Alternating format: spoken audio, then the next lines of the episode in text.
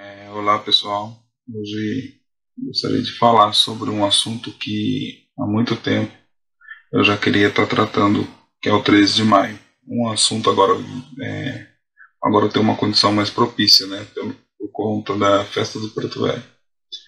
Mas precisamos analisar essa data com um pouco de cuidado. Hoje em dia nós temos condições suficientes para estudar e saber exatamente o que houve nesse 3 de maio de 1888. Princesa Isabel ela não era uma mordicandora como é, a escola pintava ou pinta, não sei como está isso ainda. Ela não é, aboliu por livre espontânea vontade. Né? Houve é, uma pressão muito grande da sociedade abolicionista, que era a favor da abolição. Houve uma pressão muito grande de outros países até por conta que é, o Brasil foi o antepenúltimo país a abolir a escravatura. Né? Todo o resto do mundo que tinha escravo já tinham abolido a escravatura. É, o que, que aconteceu? É, em 1871 teve a lei do ventre livre, que foi o governo que estipulou que isso seria que iria acontecer, que todo é, negro que nascesse a partir daquela data seria livre. Foi uma, um debate muito acalorado, né, porque entre os que eram a favor e os que eram contra, porém a princesa Isabel era totalmente contra e também fez uma pressão nessa época para que não é, instituísse a lei. Ela também, é, os escravos naquela época que ficavam doentes, por exemplo, com tuberculose, ela não dava liberdade, muito menos um tratamento, lógico.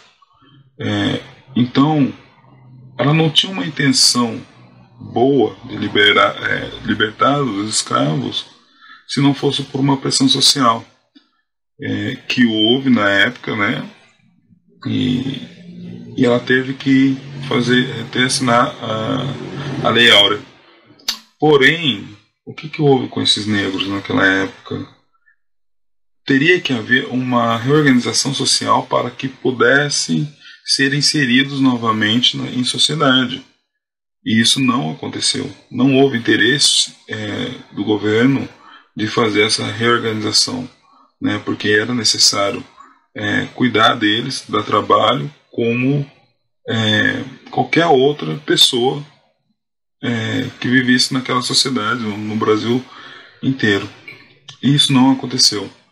Então, esses negros que não tinha para onde ir, não tinha casa, não tinha nada, eles muitos deles continuaram trabalhando na roça, nas fazendas, né, principalmente nas fazendas de café da época, e para que tivesse condição de ter um lugar para dormir e, e comida. Alguns desses negros já tinham famílias eh, e não tinham condições de é, comprar uma roça. O que houve sobre isso é até interessante, é, falando pelo lado histórico-cultural, que os negros eles começaram a juntar algum dinheiro fazendo alguns trabalhos e eles se juntavam em comunidades e juntavam aquele dinheiro de todo mundo, né, da, daquele pessoal, daquele grupo e compravam uma roça, né? E foi assim que começou as roças mesmo de, de candomblé, não a, a formação da roça, o candomblé já existia, né? Mas a formação daquelas roças que os negros montavam, comprava aquela roça, montava as suas casas lá e no centro tinha o barracão que eles faziam.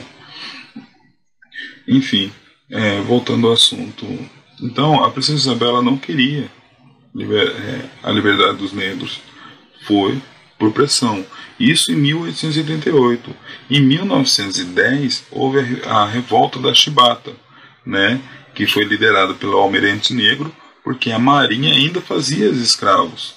É, a marinha ainda tinha escravos, né, que também era torturado naqueles navios, né, tratado de forma é, não humanizada e, e que aconteceu que esse almirante negro eh, teve uma frota nova de navios, ele tomou essas frotas junto com outros negros, né? E literalmente colocou o canhão na cara do pessoal. E com isso houve uma negociação e tal para que é, pudesse ser resolvido da melhor forma e foi o que aconteceu. Mas aí a gente percebe que, né, por exemplo, voltando ao assunto, se tivesse feito uma questão da reforma agrária na época, dado um pedaço de chão, dado mesmo um pedaço de chão é, para aqueles negros, eles pudessem ser cuidados de maneira humanizada, a história poderia ser diferente hoje, né? Como a gente sabe que não é. Né? A população carcerária, em sua maioria, é negra. A favela, em sua maioria, são os negros.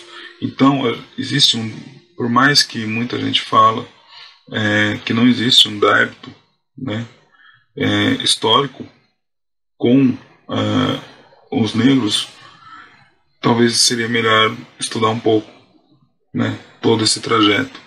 Porque sim, existe uma dívida histórica, sim. É, poderia ser paga, jamais seria paga essa dívida histórica. Sinto em dizer que, por mais que toda a sociedade fizesse algo para é, para pagar essa dívida, seria muito difícil, porque a gente deve muito a eles, muito e muito. Então, o que eu quero dizer é o seguinte: eu, se fosse um sacerdote, eu ia bater de frente com a tradição. Por quê? Porque eu não comemoraria essa, esse 13 de maio a, a comunidade negra em si, hoje, ela leva o 13 de maio como um dia de resistência ao racismo, né? É um dia de luta. Eles não entendem é, que foi um dia da abolição né, da escravatura, né? Porque não houve essa abolição, literalmente, como é contada.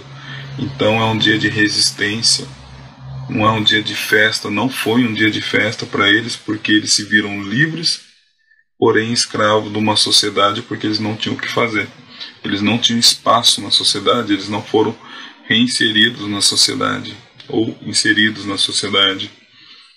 Então, é, se eu tivesse uma data para comemorar, se me perguntasse qual data eu deveria comemorar esse o dia do, do preto velho, né, seria no dia 20 de novembro, que é o dia de é, morte de Zumbi, filho de Ogum, que é o dia também é instaurado o Dia da Consciência Negra, que é, remonta à, à luta né, do negro pela liberdade, é, com a morte de, de Zumbi, né, e ali sim foi um tempo de, de luta que, que empoderou né, a população negra também a, a seguirem zumbi.